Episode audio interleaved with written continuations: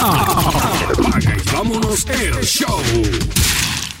Un saludo a todos los que están escuchando el podcast de Apague vámonos el show, el que usted ha hecho su podcast de entretenimiento deportivo favorito con los comentaristas más económicos de la web. José Raúl Torres, Antonio Toñito Cruz, Ángel Dante Méndez, Luis Vázquez Morales y este quien les habla Paco Lozada. Gracias por escuchar Apague y vámonos el show y siempre conectarse con nosotros y semana tras semana descargar los episodios de Apague y vámonos el show. Por ahí está Toñito Cruz. Saludos, Toñito. Saludos, Paco. Saludos a los muchachos que están próximos a conectarse por ahí. Saludos a toda esa gente que nos escucha semana tras semana. Vamos a ver qué nos trae hoy el Paco Lozada con los temas. Varias cositas en el, en el ambiente. Sigue la situación con los Astros de Houston, cuando todos pensaban que luego de que la Grandes Ligas eh, sometiera las sanciones iba a tranquilizarse la situación, pero nada que ver. Ahora la mira está puesta en los jugadores de los Astros de Houston. Vamos a hablar de la NBA, que hace tiempito no, no hablamos bastante del baloncesto de la NBA. Yo creo que por ahí está José Raúl Torres. Vamos a ver. Estoy aquí, estoy aquí, Paco. Saludos, Toño. Saludos, Paco. Saludos a todas estas personas que nos siguen cada día, eh, digo, cada semana, como digo Toño. Y bien contento, eh, eh, siguiendo las palabras de Toño, bien contento. Y vamos a darle información deportiva, que, que esta semana está candela, Paco. Mucha información. Yo no sé cómo tú te vas a dividir hoy, no vamos a dividir con tanta información. Sí, hay que darle privilegio personal a Toño porque sus 49ers de San Francisco, Oh, sí, aunque, claro aunque hoy no vamos a hablar en detalle de- del fútbol, pero nos, Pero hay que felicitarlo. nos Hay que limpió, nos limpió a los Packers. Claro, era tal y como se esperaba, pero hay que darle el crédito eh, y hay que felicitar a ese equipo de Fortinares. No, to- no tan solo, Paco, por esta semana, sino por la gran temporada que ellos se han tirado este año. O sea, ese equipo solamente ha perdido tres partidos, uno de ellos perdiendo la, la yarda uno con el equipo de Atlanta. Eh, perdóname, ganaron uno en la yarda uno y el otro que, que fue la jugada cerrada con Atlanta. Y de ahí en adelante solamente perdieron otro más con Seattle en, en un overtime. Y tengo que buscarle el, De los Saints. otra, la no recuerdo. No fue con los Saints. No, ellos le ganaron a los Saints en, En New en el último minuto. Eh, habría que ver cuál fue la otra derrota de San Francisco.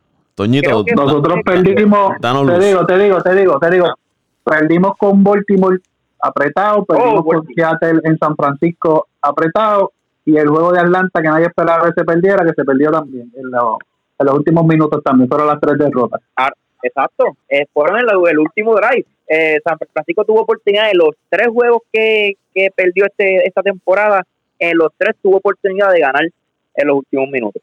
Así de así de fuerte y así de así de, de, de buena sido la, la, la fanaticada y, y, y Toño que está gozando y el, el equipo de San Francisco.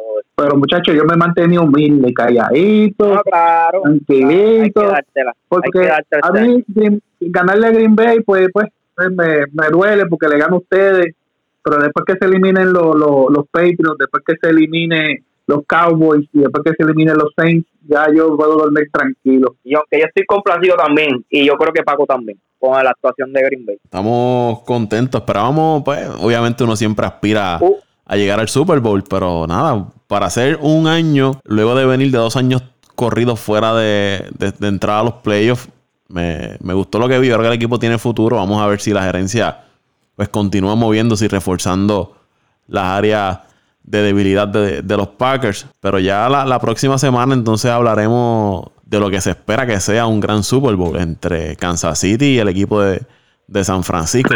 Que, para que tengan una idea, ahora mismo los apostadores apenas tienen a Kansas City un punto o punto y medio de favorito sobre San Francisco, que eso es un virtual empate. Sí mismo es, Paco. Está bien reñido y cual, cualquiera de los dos equipos se, se merece el. Eh, la verdad que cualquiera se lo merece. Han sido dos, dos, dos grandes temporadas para ambos equipos y para ambos dirigentes, diría yo también. ¿no? Y dos equipos de mucha tradición en el, en el fútbol americano, porque Kansas City, aunque si no me equivoco no ha ganado ningún Super Uno, Bowl, han ganado uno, uno y uno tienen en Uno. Super Bowl. este, Y fueron de el- un- y fueron- de.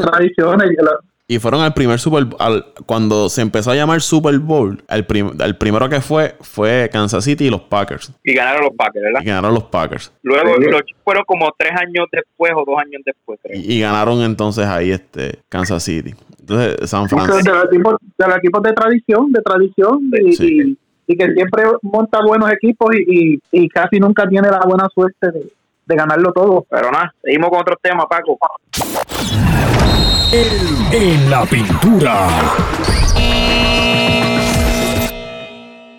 Vamos a hablar del baloncesto de la NBA, que como indiqué al principio, hace tiempito que no hablamos en detalle de lo que está ocurriendo en el baloncesto de la NBA. Estamos grabando este podcast viernes 24 eh, de enero y ya temprano, nosotros estamos grabando a las 8 y 12 de la noche hora de Puerto Rico. Temprano hubo un partido donde los Bucks de José Raúl vencieron a los Hornets de Charlotte en Francia. Fue ese encuentro. Ganaron los Bucks, 40 victorias llevan ya en la, en la temporada, 40 y 6. Llegarán a empatar o romper o estar cerca de la marca de, los Warriors o cerca de la marca de, de los Bulls de Chicago con ese 46 que tienen los Bucks de Milwaukee. Llevan 8 victorias consecutivas. Giannis continúa con su temporada de, candidato nuevamente a, jugador más valioso. ¿Qué te parece, José Raúl, ese 46 de tus Bucks de Milwaukee? Bueno, complacido. ¿Quién no va a estar complacido con una temporada cuando tu equipo tiene 46? Y no solamente 46, este, Paco, sino que eh,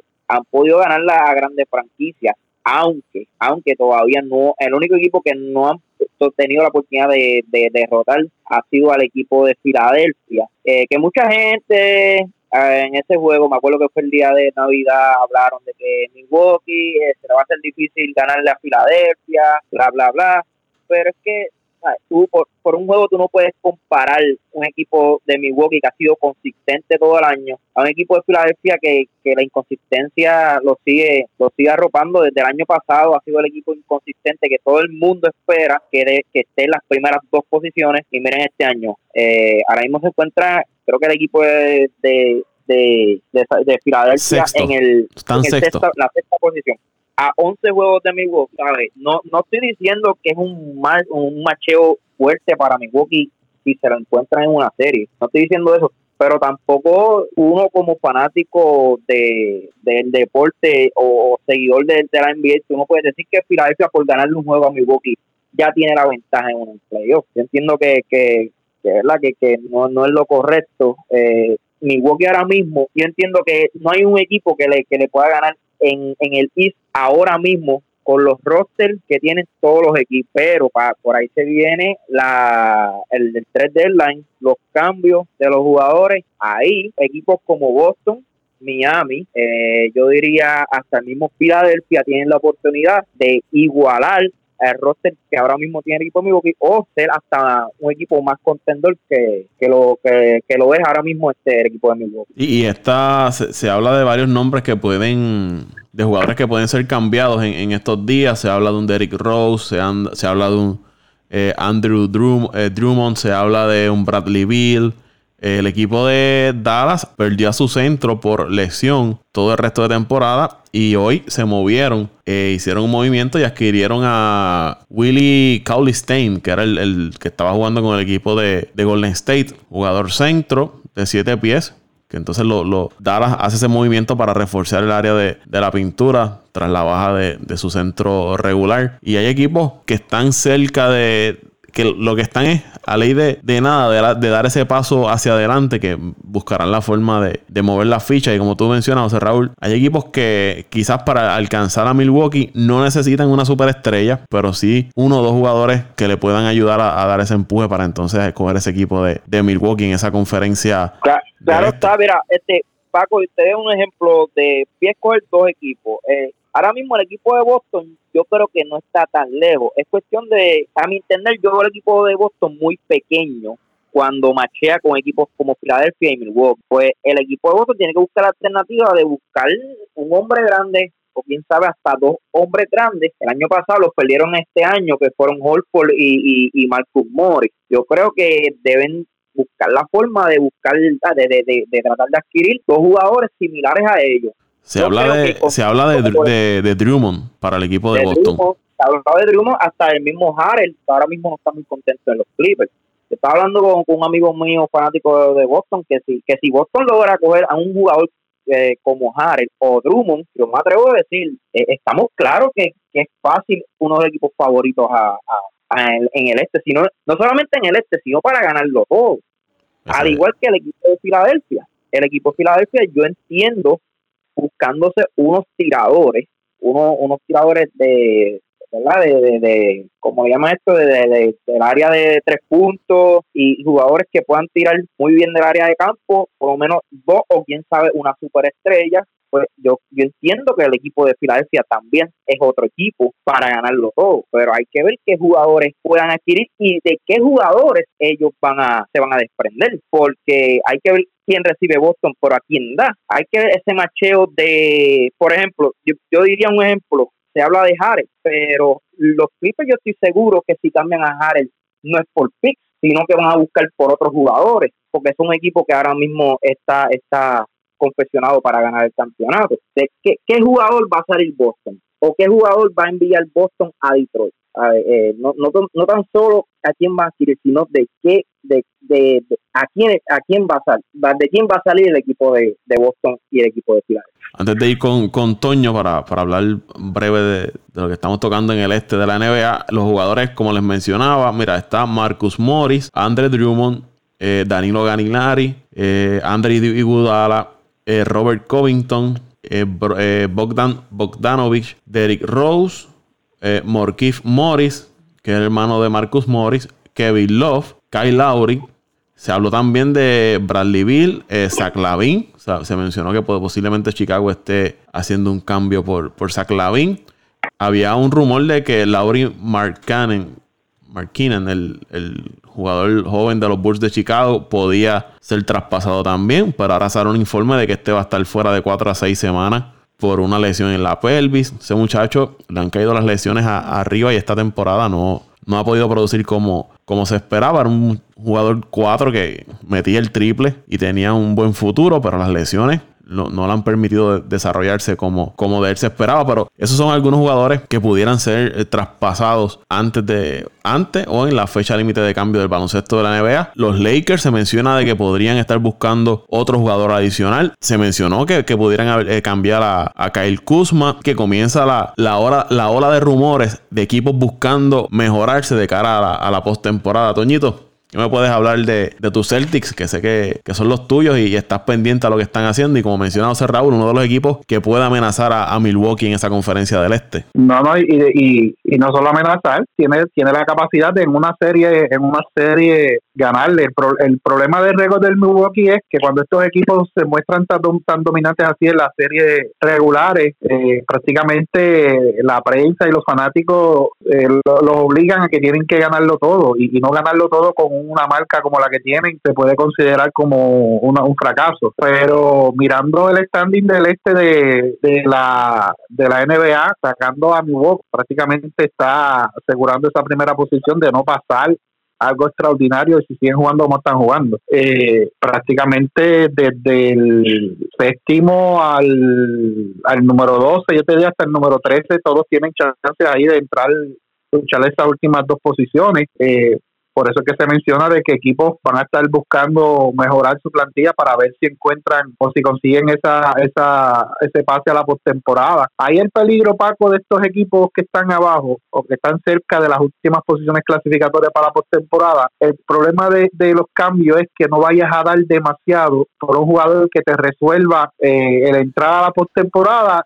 y, te convierte en un problema los próximos años. No sé si me entiendes. Que tú, por, por tener un jugador que cumpla las expectativas tuyas de, de llegar a una postemporada y alargar un poquito más la temporada, porque al final de cuentas eh, sabes que, que, las expectativas de continuar hacia adelante, de ganar una serie estos equipos de arriba son mínimas. De, de, de unos jugadores que te pueden producir o desarrollarse en los, años venideros y tu equipo entonces tener que verte obligado a salir del jugador que traíste y, y entonces comenzar un proceso de, reestructuración. Ese es el peligro que trae estos cambios así de última hora y traer jugadores grandes por varios prospectos o jugadores de, de rol que te, que te complementan bien en el equipo. El problema es que vayas a dar tanto. Sí, que, que vayas a dañar, a dañar tu futuro. Exacto, vayas a dañar la plantilla que, que tanto estuviste pensando, que has estado planificando año tras año, temporada tras temporada, para ir desarrollando tu equipo, para, para irlo subiendo poco a poco y que por, tra, por, por alargar, porque prácticamente lo que vas a alargar es una serie, mucho de ellos. Es demasiado por un jugador que prácticamente el año que viene te,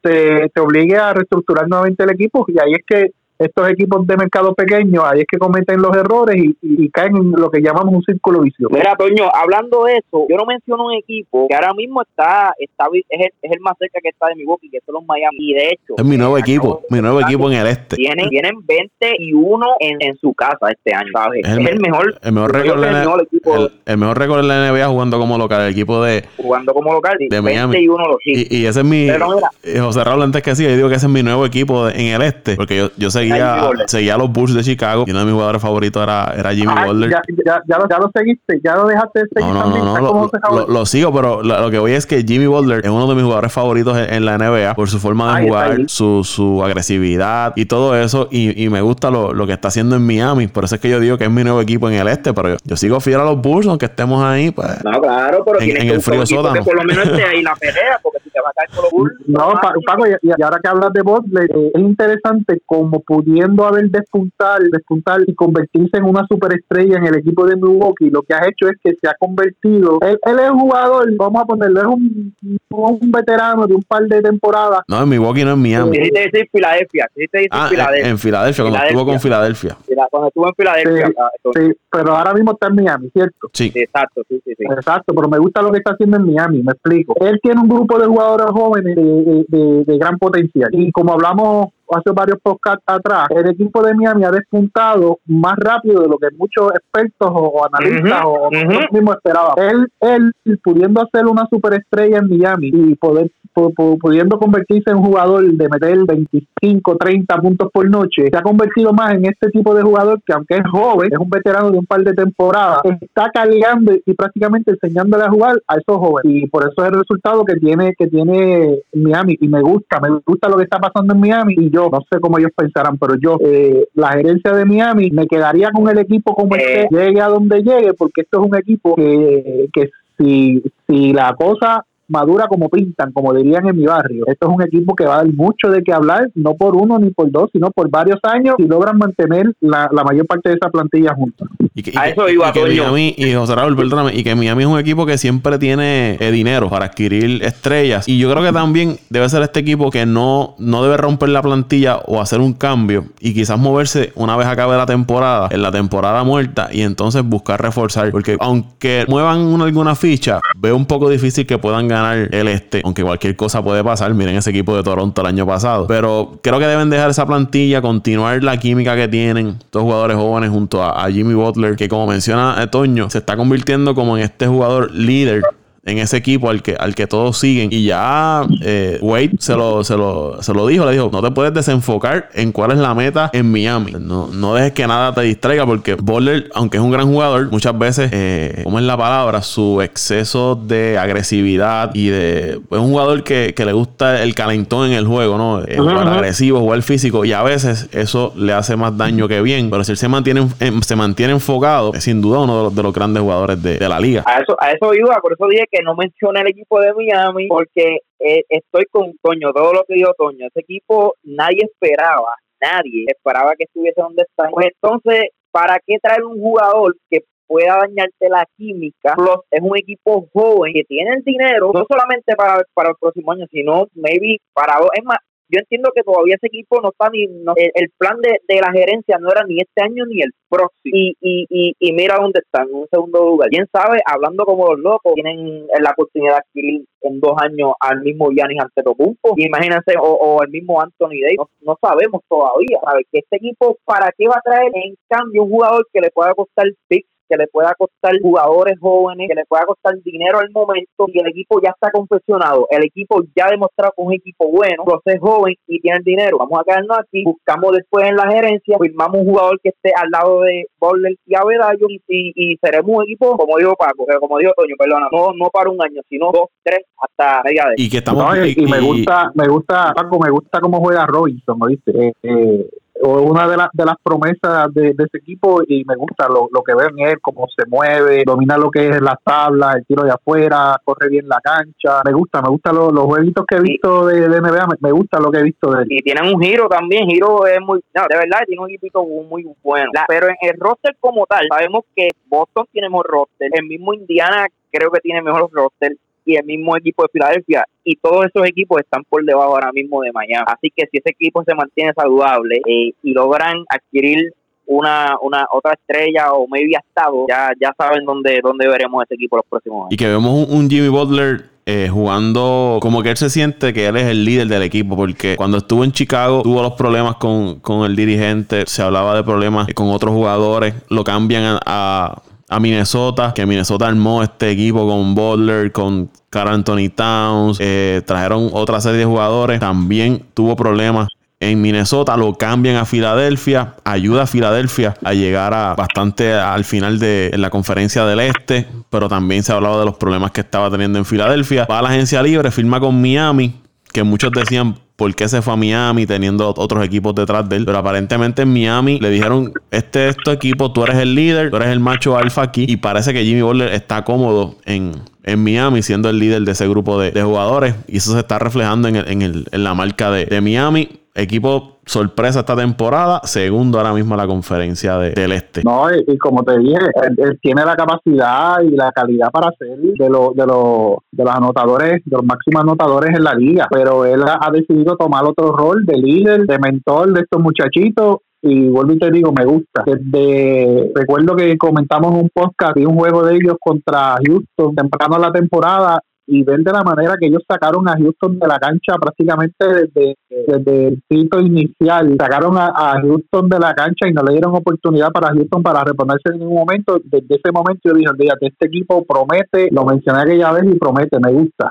me gusta. Es un equipito a seguir. No es que como, haga como ustedes, ahora es mi otro equipo y vaya a seguirlo y no, no, no. pero me gusta, un equipo, un equipo a seguir, un equipo a seguir. Yo, soy, yo soy Celtic de corazón, pero me gusta. Esto es un equipo que, que si mi equipo no gana, no me molestaría que ese equipo ganara. Ahora, mismo el eh, Butler se ha metido a la conversación para jugador más valioso. La competencia está dura, pero está ahí entre, entre los candidatos a, jugador más valioso. El problema es que en esa lista está Giannis, está LeBron, está Leonard, está Luca. Y ahí pues se complica la, y el mismo Harden. Y está Harden y seguimos por ahí, pues, pues Harden. No, de, eh, de verdad que difícil. Yo no, Paco, yo de verdad yo no veo, yo no veo otros jugadores que no sean esos cuatro que tú mencionaste para el jugador más valioso. Eh, la verdad que las temporadas de, de, de Gianni, LeBron, el mismo Luca Doncic, eh, en ese mismo orden, yo los pondría ahora mismo. Gianni, LeBron y, y Luka Doncic. Y, y, sin dejar a Harden que pues ya como sea está casi los 40 puntos por juego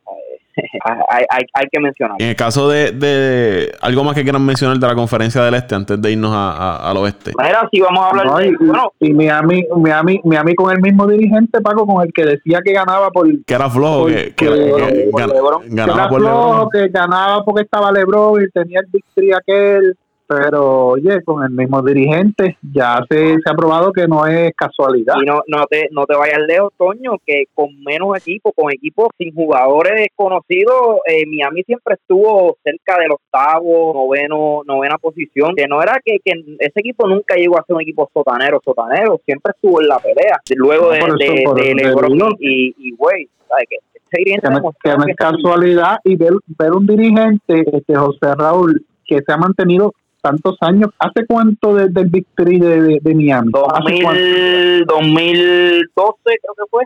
2012. 2010 no fue. Y él, y él venía, yo creo que una, era su primera, si no me equivoco, era su primera o su segunda temporada, no estoy bien seguro. o sea que 2011 más o menos. Y anteriormente, anteriormente a hacer el, el victory de, de, de Way, LeBron y Bosch, él, estaba ya con el equipo, creo que llevaba uno o dos años, o sea, ya lleva prácticamente una década con un equipo y en una ciudad que no es fácil dirigir. Primero, por la exigencia de la fanaticada y segundo por el poco apoyo de la fanaticada en muchas ocasiones y se ha mantenido casi una década y un dirigente que se mantenga tanto tiempo desde el 2000 desde el 2008 desde el 2008 es el dirigente. ya, son 12, años, prácticamente No, y O sea, es joven, y es por eso joven. jo- joven y, y como te digo, un dirigente que se mantiene tanto tiempo con un mismo equipo es porque porque da los resultados que la gerencia espera. Pues Vamos a, vamos a ver el próximo Popovich entonces en, en- en Y Miami. mientras tenga el apoyo de, de Pat Riley, eh, imagino que se quedará ahí este Spoltra, que lleva mucho más en la franquicia porque él había sido asistente, pero dirigente en propiedad fue desde el 2000, 2008, entonces 2010, verano del 2010 es cuando ellos firman Mira. el, el Victory.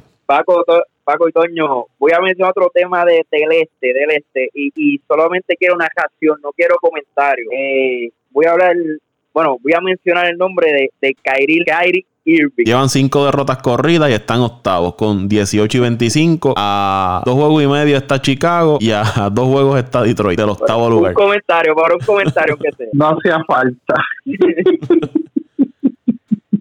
Wow. Eh, o, o mejor dicho, mejor dicho, rectifico, no, no, no hacía falta. Están mejor sin él. Así, la verdad que pasamos a otro tema. El problema de no- el problema no va a ser ni de nosotros ni de Brooklyn. El problema va a ser de Kevin Durant el año que viene. Debe estar pensando que, en qué yo me he metido. ¿A dónde yo me meto? Ay, mi madre. ¿Quién quiere ese bulto? En el, en el oeste, los Lakers siguen dominando 36 y 9. El equipo de Utah se ha metido ahí en esa segunda posición. Y los Clippers están ahí. Está Denver. La, la diferencia entre Denver, Utah y los Clippers. Estamos hablando que es de uno a juego y medio de, de diferencia. Y luego quinto está el equipo de Dallas, seguido de Houston. Y para mí una de las sorpresas esta temporada, el equipo de Oklahoma, que muchos descartaban luego de que salieron de, de Westbrook, que ese equipo estaba en, re- en reconstrucción, pero guiados por Chris Paul y eh, Alexander. El equipo se ha, metido ahora mismo en la pelea. Y no es que esté séptimo, es que tiene una ventaja bastante cómoda de 6 a 7 juegos sobre el que está octavo, que es San Antonio, que está jugando por debajo de los 500 y al igual que el equipo de Memphis. Hasta ahora decepción Portland, que se está quedando fuera, y Minnesota.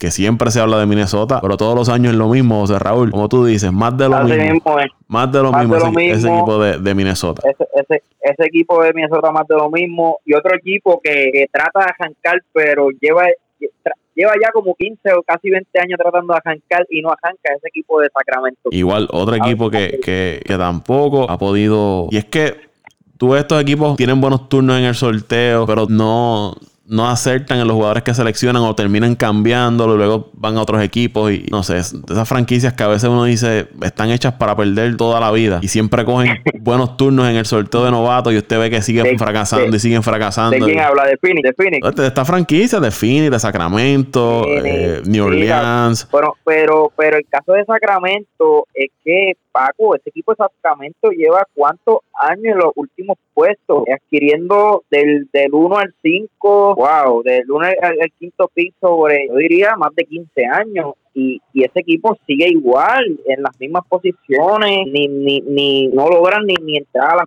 playoffs, ¿sabes? Aquí la gerencia de- eh, es un desastre, porque si, si nos vamos a hablar del equipo, por ejemplo, un equipo como el de el de el de Golden State, claro. No, no podemos hablar de Golden State, pero un equipo, vamos a buscar un equipo en el este. Eh, el mismo equipo de Milwaukee tuvo muchos años también en el sótano, pero aprovecharon esos picks y mira dónde están hoy. Ese Mira, equipo de José Raúl, de- eh, para abundar de- a, para abundar a tu, a tu punto. En el 2007 ellos escogieron número 10 en el, en el sorteo de novatos. En el, en el 2008 escogieron número 12. En el 2009 cuartos. En el 2010 quintos. En el 2011 séptimos. En el 2012 quintos. En el 2013 séptimos. En el 2014 octavos. 2015 número 6. 2016 octavo. 2017 quinto.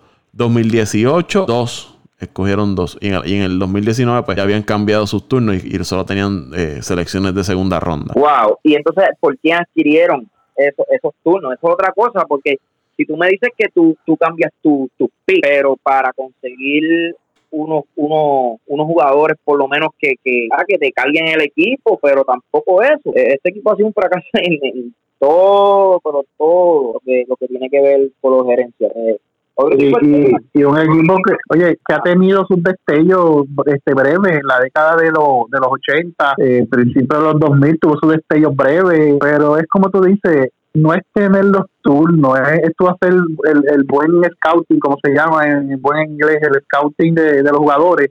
Y no porque te toquen los, los picks altos, te, te, te garantiza que vas coger jugadores buenos. pero porque tú puedes tener el pick número uno, pero si la selección que haces no es el mejor jugador o no te rinde a las expectativas o tienes mala suerte como algunos equipos que se le lesionan o, o no despuntan, pues, entonces no hiciste tu trabajo como gerencia. El último año que Sacramento tuvo temporada por arriba de los 500 fue en el 2005-2006 que ganaron 44 juegos. Y fue la última vez que fueron a, a playoff. Estamos hablando en el 2015-2016. Ya van cuántos? 13 temporadas que, ese equipo no, no va a, los, a los playoffs.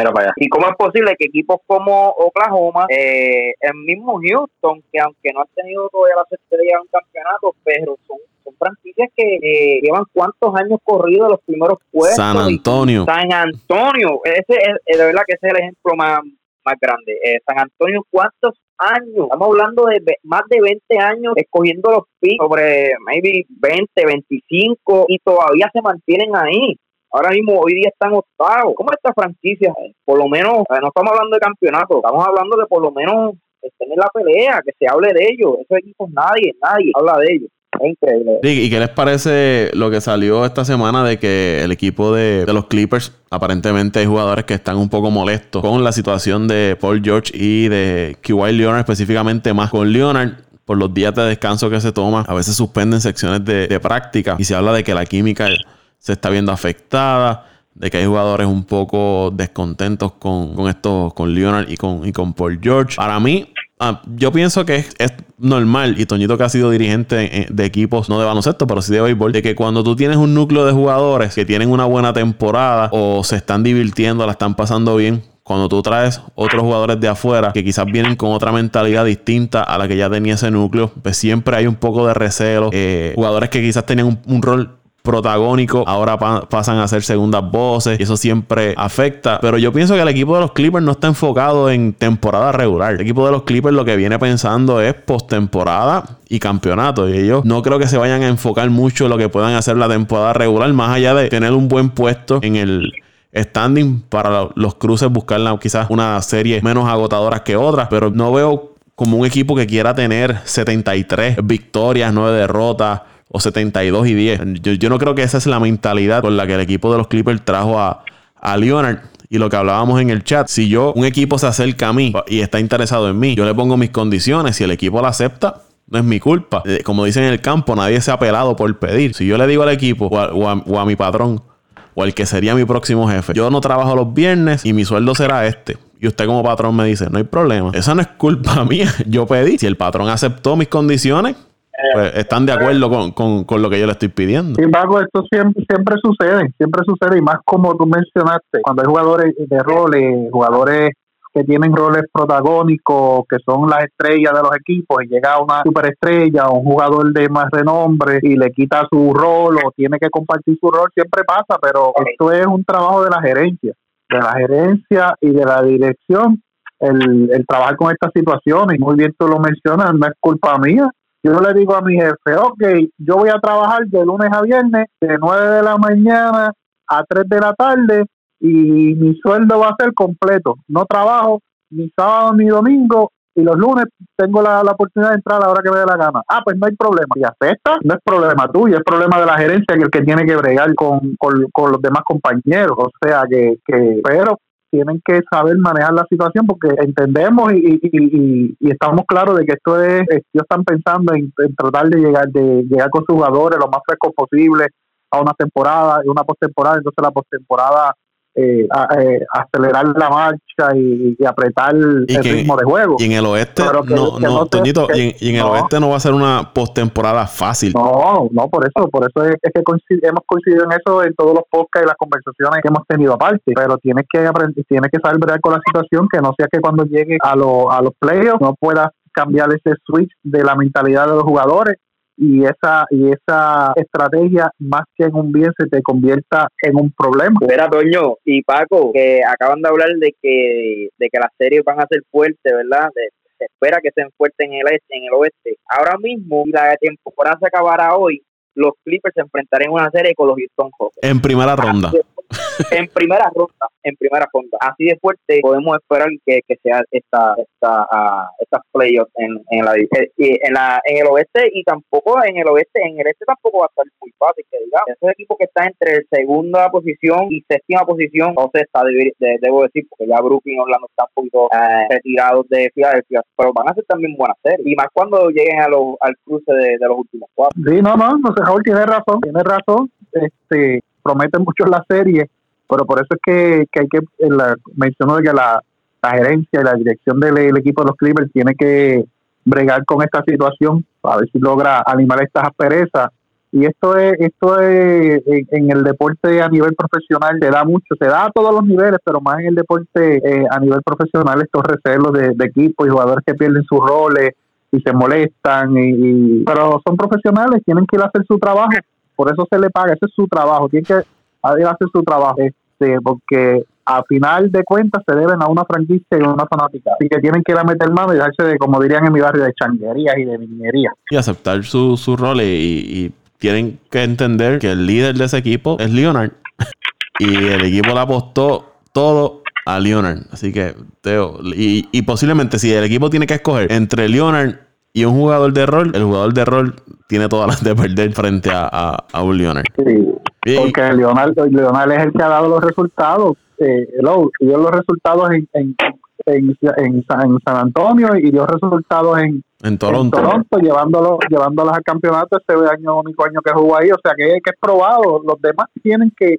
que probarse. Ya él, él se puede tirarse para atrás, echarse fresco y decir, ok, este, tra traten de imitarme. Como dice, cójanme si puede, catch me olvídese de eso, que aquí el, el que está probado el tuyo, ustedes tienen que probarlo. Bien, y para terminar con, con, la NBA, no sé si tuvieron la oportunidad de ver, esta semana fue el debut de Zion Williamson Zion. con el equipo de, de, los Pelicans de New Orleans. Un inicio un poco frío, vio eh, Williamson en esos primeros minutos de juego, pero una vez fue entrando en, en, en calor, pues fue, fue mejorando su, su rendimiento. En un punto anotó 17 puntos en en tres minutos de juego. Claro, lo están administrando los minutos de juego, pero yo creo que debutar de la manera que lo hizo, viniendo de una lesión así como, como la, tan seria como la que tuvo, no, no fue un mal debut de, de Williamson con el equipo de, um, de New Orleans. Creo que anotó 20. ¿Cuántos fueron? 22 puntos. 22 puntos 22 en 18. puntos, 17 corridos. 22 puntos en 18 minutos. Y creo que 17 fueron corridos. 17 en, en 3 minutos. En 3 minutos de juego anotó ah, 17. Ah, no fueron corridos, fueron 3 minutos. Eh, bueno, anotó 10. O sea, lo que, lo que te quiero decir es que sí, sí anotó los 17 puntos corridos, pero lo hizo en un lapso de 3 minutos. Okay. Ah, pero, pero me, te pregunto, ¿no fue él solamente el anotador, el que anotó esos 17 puntos sí. corridos del equipo de New? Sí. Ah, él lo hizo sin, sin, que otro jugador anotara en ese en ese transcurso de, de, de, de tiempo. Anotó 17 puntos corridos de, de, los Pelicans en 3 minutos de juego. Wow, solamente con eso ya es impresionante. La verdad que, que yo pude ver al principio, eh, como tú dices, entró frío, pero se esperaba, claro, vino una lesión. Pero al otro día cuando cuando vi los highlights, la verdad es que yo dije, eh, me sorprendió, eh, lució mucho mejor de lo que esperaba. Metió el triple. Eh, y tú sabes, y tú sabes qué fue lo más que me sorprendió Paco y Toño, no, no la actuación, no los números, sino la calma, la calma con, el, con la que Zion Williamson estaba jugando. Eh, parecía un veterano, no parecía, no parecía su primer juego de la temporada no, y su primer juego en su carrera de, en la NBA. Si no parecía un, jugador que llevaba vivido dos o tres años en la liga. Eh, estamos viendo un, un jugador que, que, yo creo que va a ser una superestrella y, y maduro que posiblemente cargue un equipo de New Orleans temprano, temprano en su, en su carrera. Lo, lo que sí vi, y esto se había hablado de, de que esa lesión le había afectado y que tenía que entrar en un proceso nuevo de aprender a, a, caminar y a correr la, la, cancha. Lo vi en ocasiones, no sé si fue mi, mi, percepción, pero no sé si ustedes lo pudieron ver como en ocasiones como, como cojeando en la, en la cancha. No sé si es mi percepción, pero no, no lo vi corriendo fluido. Claro, la lesión que tuvo una lesión bien fuerte. Pero yo creo que eso con el pasar del tiempo y según pues vaya entrando más en, en, ritmo de juego, eh, debe, debe mejorar. Y esto para él es como una pretemporada, la que está teniendo ahora este Williamson en esta parte de, de la temporada muchos apuestan de que va a ayudar a ese equipo de New Orleans a dar un empuje final y colarse en, lo, en los playoffs. Si logra hacer eso, no, no sería una mala temporada eh, teniendo en cuenta eh, el tiempo que se perdió, porque ahora mismo ese equipo de New Orleans eh, tiene 17 y 28 y el que está octavo es San Antonio con 20 y 23, están solamente a cuatro juegos de, San Antonio. Si logran engranar ese equipo de, de New Orleans con la actuación que está teniendo Ingram, y ahora le añades un, Williamson, pueden ser peligrosos en la parte final de la temporada. Y, y sin, mencionar este Alonso Ball, que está teniendo una temporada. Y Alonso este Ball, J.J. Reddick. se ve muy bien para el futuro. Sí, pues, es un buen equipo. Hay que, hay que ver cuánto tiempo, Paco, hay que ver cuánto tiempo lo logran mantener junto a esa plantilla, porque ese es el problema de estos, de estos equipos. Eh, tienen buenos picks, tienen buenos jugadores, pero llega el momento en que no pueden mantenerlo, no pueden firmarlo. Eh, y qué bueno que debutó por fin se, esperaba mucho mucho de él y se espera mucho de él y era el debut más esperado pues por la lesión tuvo que esperar pero lo que mencionaste Paco de, de, que se veía a veces cojeando y eso. Yo no tuve la oportunidad de ver el juego pero uno uno como deportista cuando uno viene de una lesión siempre está la parte mental que afecta a uno el, y lo limita a veces muchas veces en el desempeño con el miedo de que vuelva a agravarse la lesión o, o en caso de él, de que pues, la lesión fue tan grave que tuvo que, que prácticamente volver a retomar lo que es el caminar, el correr la cancha, medir sus pasos. Pues, siempre está, está, está esa, esa preocupación en, en, la mente, en el subconsciente, pero con el tiempo, a la vez que se acostumbra y vaya entrando en calor de juego, ya lo verás que va a estar más fluido en su juego. Eso es, eso es normal. Y José Raúl, que, ha jugado béisbol a varios niveles, y se puede decir que cuando uno viene una lesión, muchas veces uno no rinde al 100% por el miedo ese, el subconsciente de, de no, no volver a caer lo mismo. Los números finales fueron 22 eh, puntos, 7 rebotes, 3 asistencias. Eh, anotó perfecto del área 3 puntos, 50% del área de, tiro libre. Y de campo, 72.7 eh, fue el por ciento de tiros de campo en 18 minutos. El debut de Zion Williamson. Y claro, ¿verdad? Aclarar para los que están escuchando el podcast que yo no estoy afirmando de, que él está, porque a veces hay gente que entiende lo que no es, que estaba cojeando en todo el juego. Es que en momentos me, me dio la impresión de que se veía un poco trinco cuando caminaba por la cancha. O sea, no es que yo estoy diciendo que estaba cojo y. Sí, porque hay que aclarar, Toñito, que la gente a veces entiende lo que le conviene. Yo, pero yo creo, yo creo que eh, Paco, eh, él también tiene que mejorar su, físico. Si él quiere mantenerse en la NBA, eh, entiendo que, tiene que trabajar un poquito más con su físico. y, y más cuando, por ejemplo, te, te doy el ejemplo de LeBron James. LeBron James, hay algo que, él ha trabajado y, lo, lo, ha puesto donde está hoy día es su físico.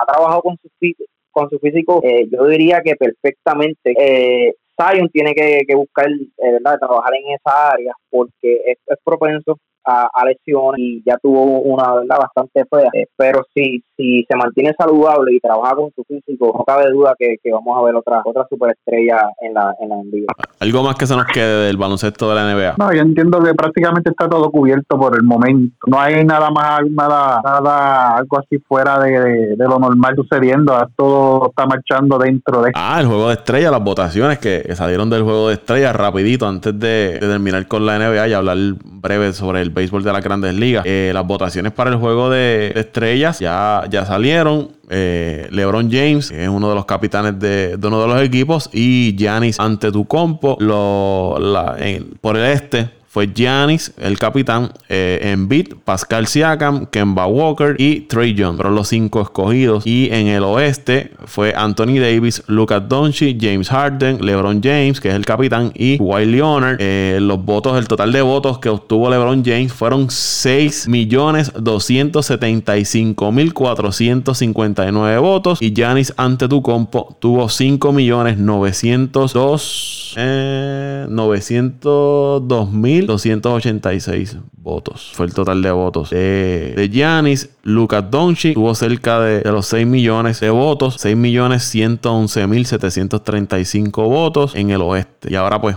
LeBron James y Giannis eh, escogerán cuáles serán los integrantes de su equipo. Las otras reservas de cada equipo. Cada equipo tendrá 7 jugadores reserva adicional a los que fueron seleccionados por los fanáticos. Irán a un pote. Entonces pues el Team LeBron se enfrentará al Team Giannis ante tu copa. Fuera del parque.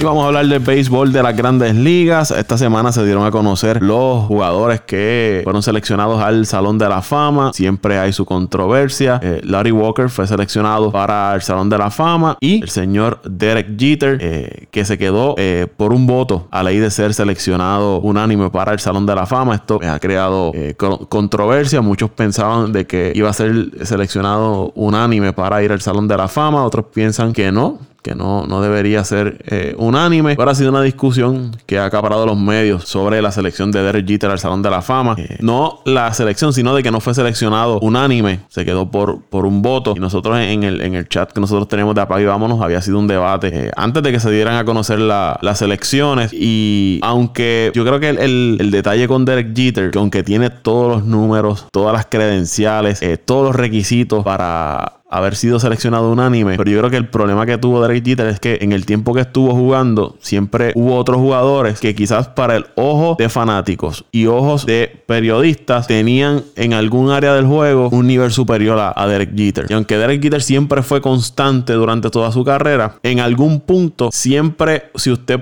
eh, le preguntaba a 10 personas, de esas 10, quizás 8 o 9 te decían que Derek Jeter era el mejor. Pero siempre iba a haber alguien que te iba a mencionar un Omar Vizquel o te mencionaba a Alex Rodríguez o Carl Ripken por las razones que fueran, por las razones que fueran, eh, fuera que fueran anti-yankee o porque no le gustaba Derek Jeter o por llevar la contraria, pero siempre había esa duda. Cuando usted quizás pregunta por Mariano o por el mejor closer de las grandes ligas, quizás esos 10 te contestan que es Mariano Rivera. Y yo creo que por ahí es que iba el asunto de, Derek Jeter. Bien o mal, el que haya votado no le haya dado el voto. Eh, yo sí me gustaría conocer las razones por qué él no votó por, Derek Jeter. Quizás tiene unas razones válidas, pero tampoco no creo que sea eh, para ponerle en un paredón, como he leído. Y se, lo quieren comer vivo a la persona que no le dé el, voto a, Derek Jeter para, para el Salón de, la Fama. Lo que sí entiendo, pues, denle la oportunidad a esa persona de expresarse y vamos a ver las razones por qué, por qué no lo hizo. ¿Qué ustedes eh?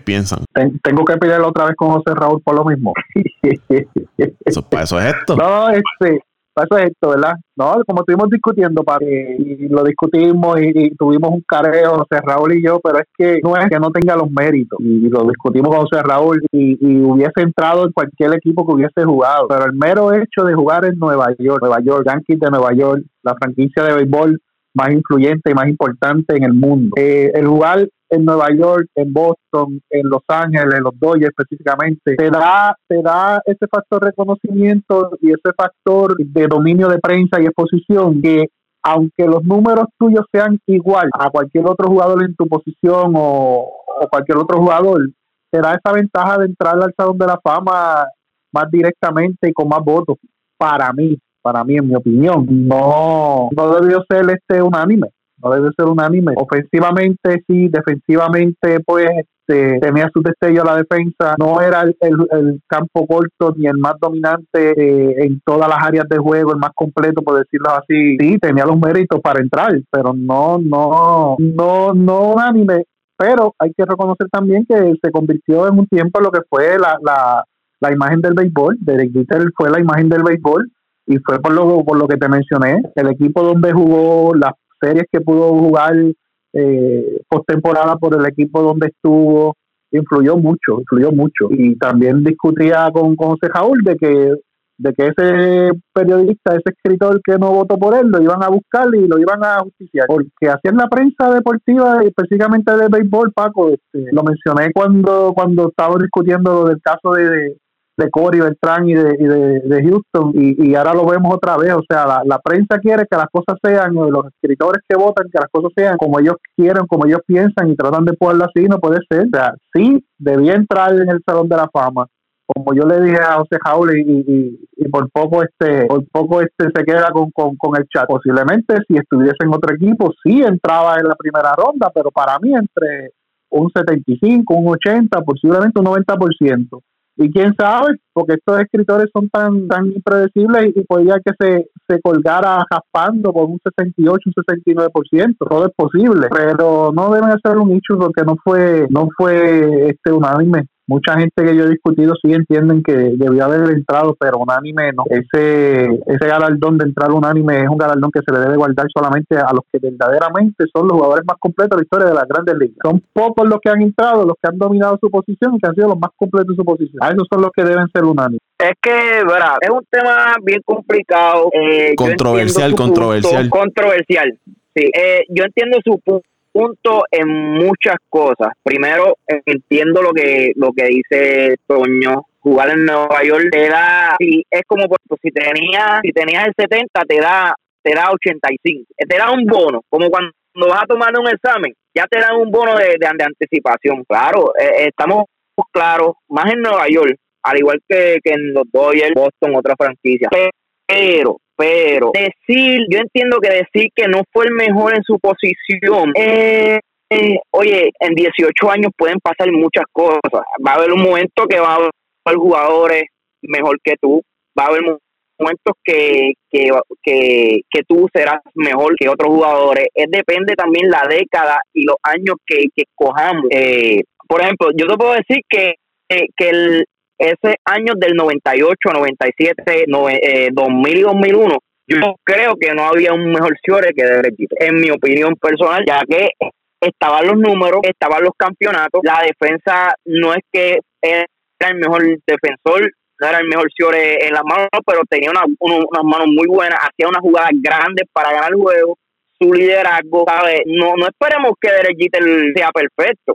Eh, él no era un, un honrón de hitter, no era un RBI hitter, pero sí era un tremendo bateador, sabía cómo llegar a la base, probaba base, era rápido, en la defensa, como, como dije, puede ser que no era el mejor defensor, pero pero, pero hacía las jugadas grandes en el momento clave. Sabes que, que yo diría que es bien difícil tú decir que este jugador y el jugador, por ejemplo, ahora mismo el mejor jugador se llama Maestrao. Maestrao lleva siendo el mejor jugador hace unos cuatro o cinco años atrás. Posiblemente llegue el momento que, que veamos otro jugador mejor que Trau y Trau sigue siendo y, y, y sigue siendo un buen jugador o un excelente jugador como lo es.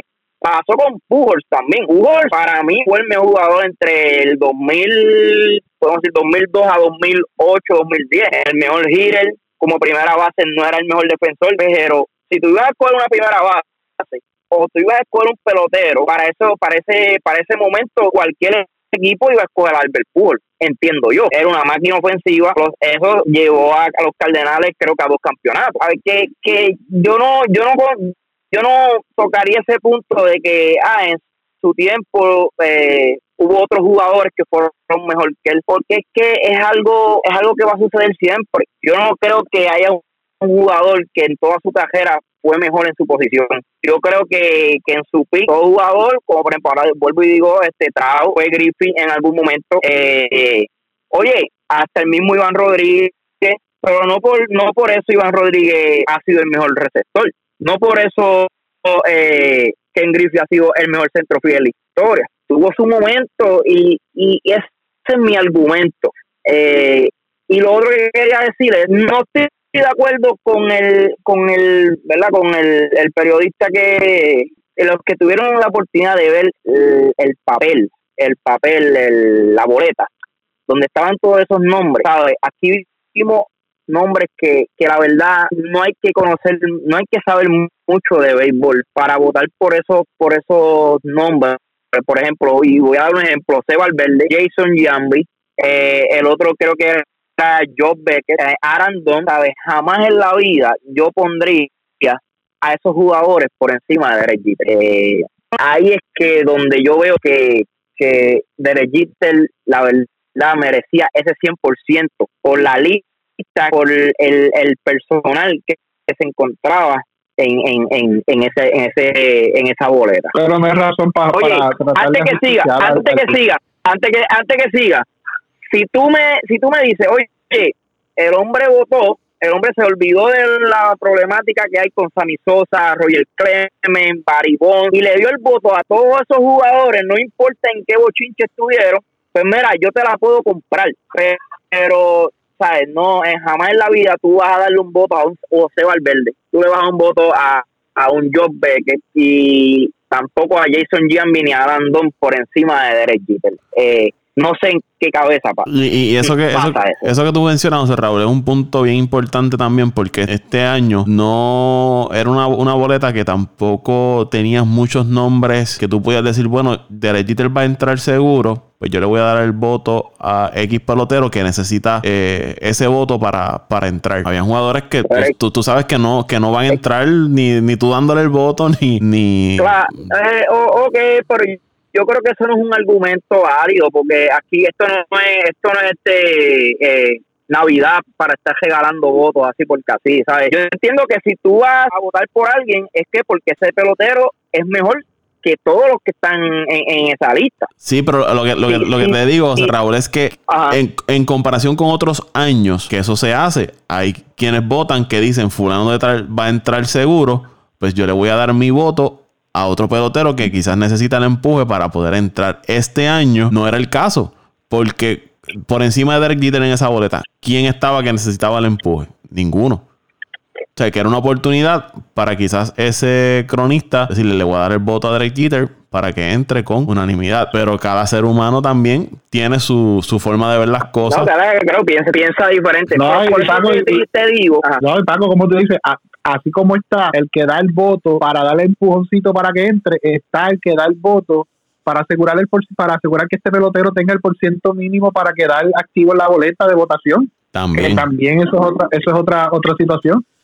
Y total, al final de cuentas, cada cual vota como da la gana, que den la changuería ya. Mira, a mí, en lo personal, a mí no me molesta, ¿sabes? Entro con 99, con 100, entro. Eh, yo creo que, que tú no tienes que demostrar eh, que fuiste un excelente un pelotero con el número que, que, hayas entrado en, el Salón de la Fama. Para mí, GTL es top 5, top 4 campo corto de la historia de la Grandes Ligas. Yo creo que son más controversia hacer noticia porque la verdad, eh, entres con 75, entres con 90, no te hace menos jugador de lo que fuiste, eh, para mí, Ken Griffey, en mi, en mi, para mí, oh, Ken Griffey fue uno de los mejores centrofil que yo he visto, al igual que Derek Jeter como campo corto, Alex Rodríguez en su posición, vuelvo y digo, Albert Pujol, eh, eh, oye, yo no he visto una máquina ofensiva eh, de machín que, diera de, de machín, bateaba 300, sacaba 40 bolas, empujaba 120 carreras, eh, ¿verdad? Comúnmente fácil, ¿sabes? no va a dejar de ser de, de, que sean unos grandes peloteros. El por ciento de, que hayan. Lo más seguro se jugaba las señales también. Posiblemente.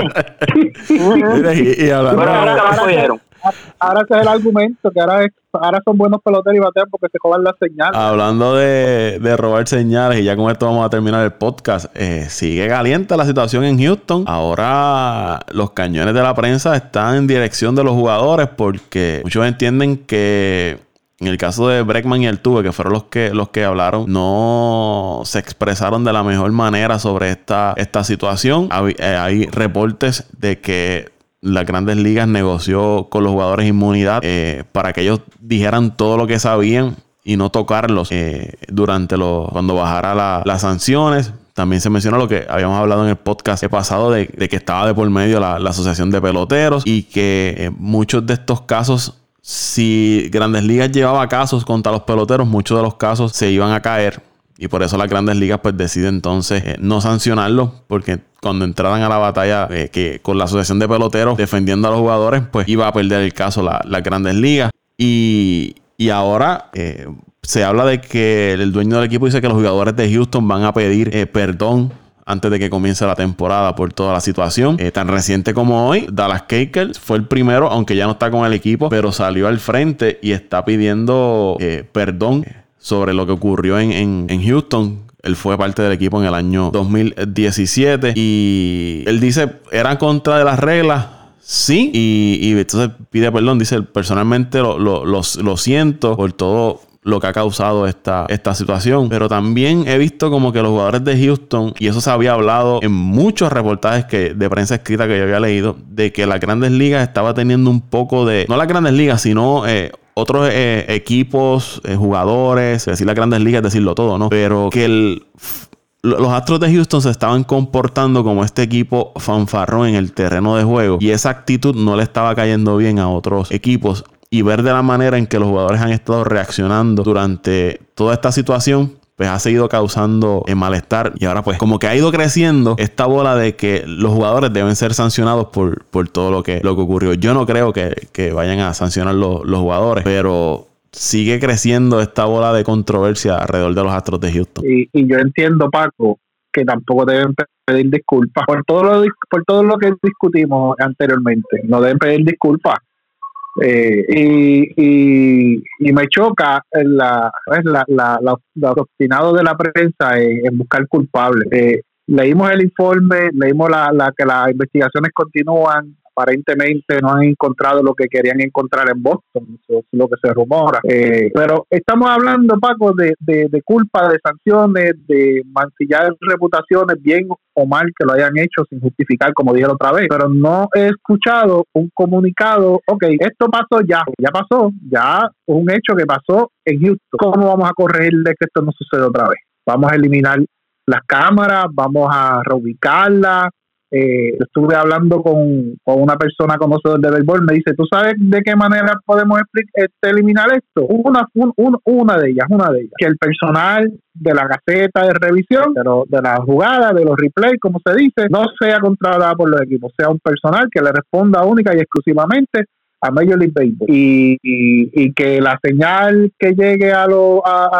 no llegue directamente a los docados, sino que se llame a ese, ese cuarto de repeticiones y de ahí se, se, se analice, la, la, eh, le, le, diga al equipo si hay posibilidad, si no, no hay posibilidad. Ya, porque es que mientras los equipos sigan siendo eh, o, el personal a cargo de estos de, estos cuartos sean eh, que le respondan a los equipos, siempre va a haber la posibilidad de que vuelva a suceder. El que hizo la ley hizo la trampa, como siempre se dice, pero yo quiero escuchar, además de, de, de, de, lo, de, lo, de, los ataques a los peloteros, porque vuelvo y te digo, los peloteros no lo van a decir todo, porque posiblemente dentro, dentro de ese acuerdo de inmunidad hay un, otro acuerdo, dentro de ese acuerdo hay un acuerdo que te dice, ok, este, no puedes hablar de lo, de lo que declaraste ni dar detalles de lo, de lo que fue la investigación porque así es, así es, tú no puedes dar detalles porque entonces este, daña la integridad y, la credibilidad y futuras investigaciones que se estén llevando a cabo se vayan a llevar a cabo.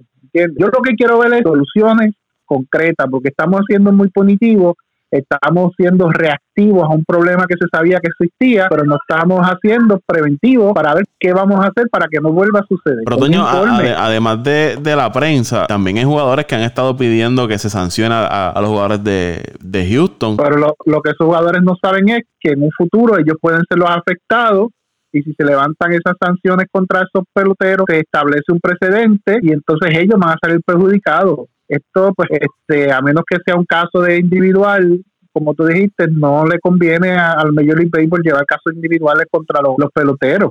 No le va a convenir ni nunca le ha convenido por, por la, por, como tú dices, el poder que tiene la asociación de peloteros, eh, el, el, el desfase que puede crear en el juego, el mal sabor que puede dejar en la imagen del juego, no conviene darle darle multa. Entonces, ¿qué vas a hacer? ¿Qué vas a hacer? Vas a crear un precedente para que cada vez que hay una violación una regla, eh, vas a sancionar a los peloteros en masa. O sea, muchos de estos peloteros se sienten engañados y lo puedo entender, se sienten que, han, se han sido burlados, pero que se dejen de hipocresía, Paco, y se sabe que eso siempre se hacía, o sea, y, y todos los equipos lo hacen en una otra manera, o sea, que, que, que, que en vez de estar pidiendo sanciones, se apliquen la vara de que en un futuro pueden ser ellos y, y el, el que se sanciona a estos jugadores pueden crear un precedente del cual ellos pueden resultar afectados luego y entonces se van a quejar, porque siempre es así.